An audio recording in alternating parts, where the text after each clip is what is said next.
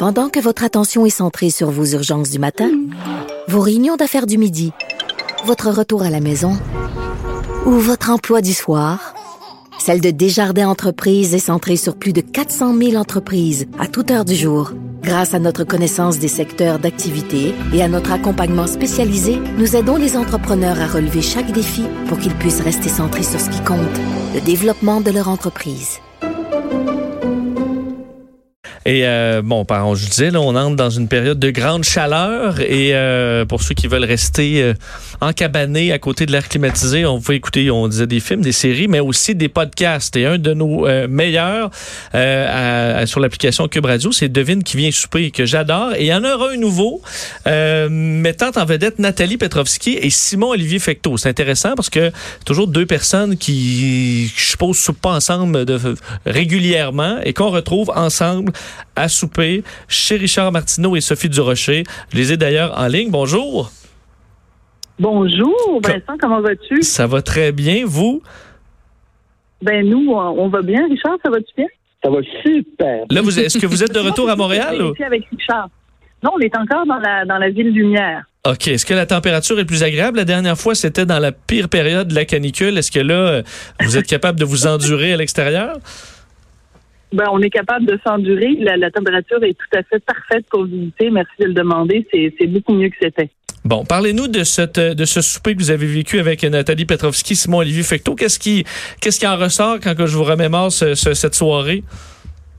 Écoute, c'est assez particulier parce que, bon, Richard, c'est une grande gueule. Moi, je suis une grande gueule. Puis, on avait vraiment autour de la table deux autres grandes gueules. Nathalie Petrovski, écoute, euh, c'est une des personnes qui, qui, a eu sûrement énormément d'influence en journalisme. C'est quelqu'un qui a du front tout le tour de la tête. Et Simon Olivier Fecteau aussi. Fait que je te, je te dirais qu'il y a eu à quelques reprises euh, des flamèches. Mais ce qui est vraiment intéressant, c'est le regard que ces deux-là portent sur le monde des médias c'était vraiment absolument, euh, absolument passionnant. D'ailleurs, j'ai un extrait de Simon-Olivier Fecteau. Oui, vas-y, Richard. C'était le fun de c'est que euh, bon, Simon Olivier Fecteau, c'est un, comédien, c'est un réalisateur, et souvent le milieu du showbiz, euh, tu sais, ils font attention à ce qu'ils disent parce que bon, ils veulent pas diviser leur public, ils veulent, ils veulent pas euh, euh créer des controverses parce que parce qu'ils se retrouvent dans l'eau chaude. Donc souvent ils ont la langue de bois, très politiquement correct.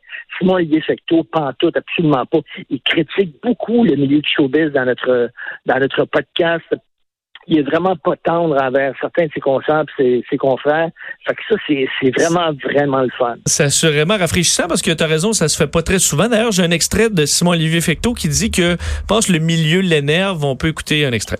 Dans le milieu journalistique, showbiz, je suis très détesté, mais les gens dans la rue, le monde, ce qu'on appelle, je sais pas comment les nommer, mais ce qu'on appelle le monde ordinaire, OK, là? Mm tout le monde vient me voir en disant merci pour parler pour nous, vous dites ce que je pense, etc. les gens, les gens disent, puis j'écris pour eux autres. J'écris pour les gens du milieu. Les gens du milieu, je m'en torche. Les gens du milieu me détestent et n'arrêtent pas de m'insulter tout le temps. M'en fous. Le, le, milieu est mesquin avec les siens. Le milieu, est, le milieu est, un milieu, puis check ce que tout le monde fait. Je suis d'accord, c'est correct. C'est correct, puis c'est quoi? Individuellement, j'aime tout le monde. collectivement, tout le monde me tombe ses nerfs. Ouais, d'accord.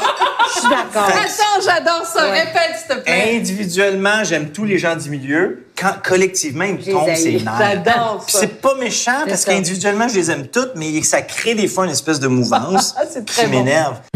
Donc, c'est-tu d'avoir travaillé pour, sur le, le, euh, bon, les nombreux bye-bye où il a comme appris à critiquer l'industrie? Mais c'est vraiment intéressant parce que justement, ça lui donne ce recul-là.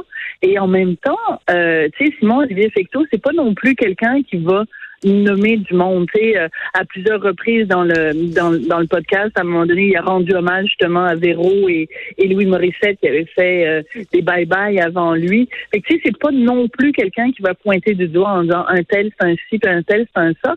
Mais en même temps, c'est quelqu'un qui a énormément de recul sur le milieu et qui est parfaitement conscient de euh, de la place que c'est à plusieurs reprises pendant le podcast. Il dit c'est toujours bien juste la télé. on ne fait pas de la chirurgie à cœur ouvert.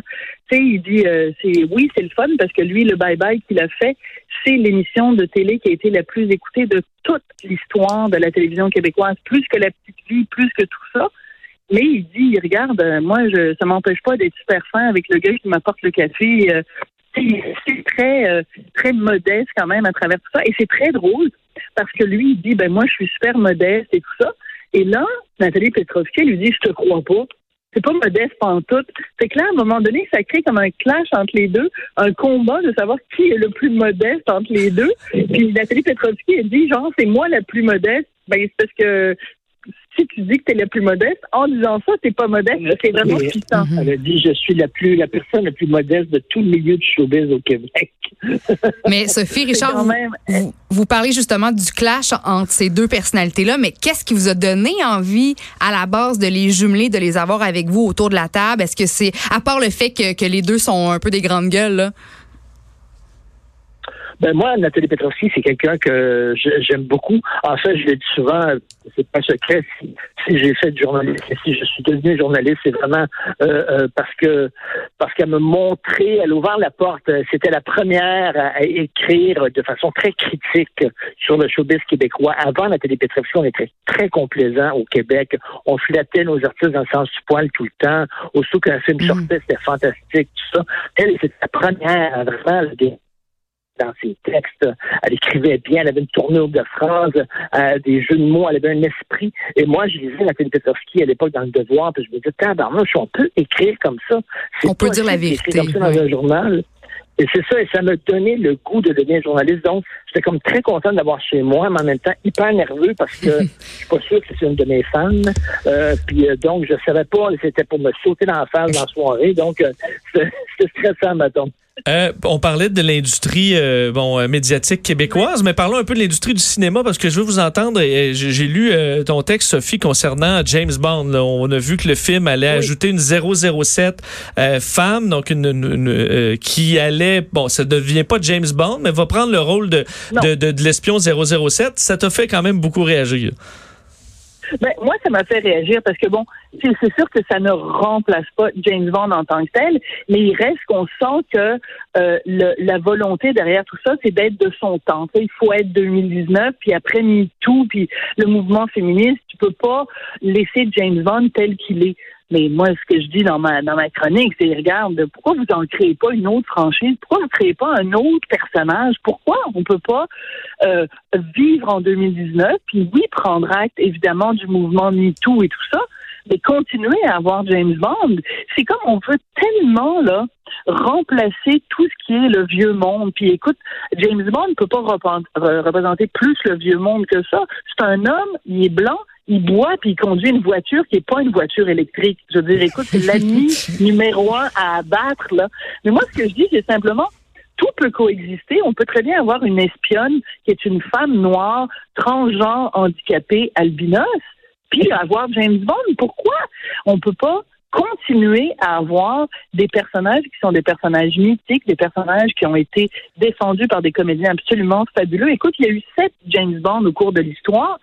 Puis on verse tous quasiment des larmes en pensant à chacun de ces James Bond-là. Alors pourquoi on se sent le besoin, pour être correct politiquement, de dire Ah, ben là, il faut que ce soit une femme noire. J'ai rien contre le fait qu'il y ait des femmes noires espionnes, mais faites un autre film, faites votre propre affaire, puis lâchez-nous tranquille avec James Bond. Mais justement, est-ce qu'on avait le débat cette semaine? Est-ce qu'il y a tellement plus d'originalité à Hollywood qu'on est toujours en train de repartir les mêmes affaires que pour compenser, euh, parce qu'on est toujours dans les mêmes super-héros, les mêmes euh, les mêmes idoles, les mêmes, ben, on se retrouve à à se sentir le besoin de les modifier plutôt que partir effectivement du neuf puis de l'original parce qu'on ne sera pas prêt à prendre le risque financier d'investir massivement sur une nouvelle héroïne, par exemple. Ben moi, je te prédis puis euh, tu pourras faire jouer cet extrait si jamais la, la, réalité me contredit. Mais je te prédis que ça va être un flop. Les gens, ça ne les intéresse pas d'aller voir ça. Si tu vas voir un James Bond, c'est pour savoir de quoi, quel genre de, de, de patente, dans quel genre d'histoire totalement invraisemblable Daniel Craig va se retrouver, puis comment il va essayer de séduire les femmes, puis comment il va partir en auto, puis que son auto va devenir une fusée, puis il va se retrouver sur la Lune. C'est-à-dire, c'est ça, James Bond. Alors, s'ils essayent de, modifier la, recette ou de modifier la formule, d'après moi, ça va être un flop. Mais le manque d'imagination, c'est sûr. Moi, là, je suis plus capable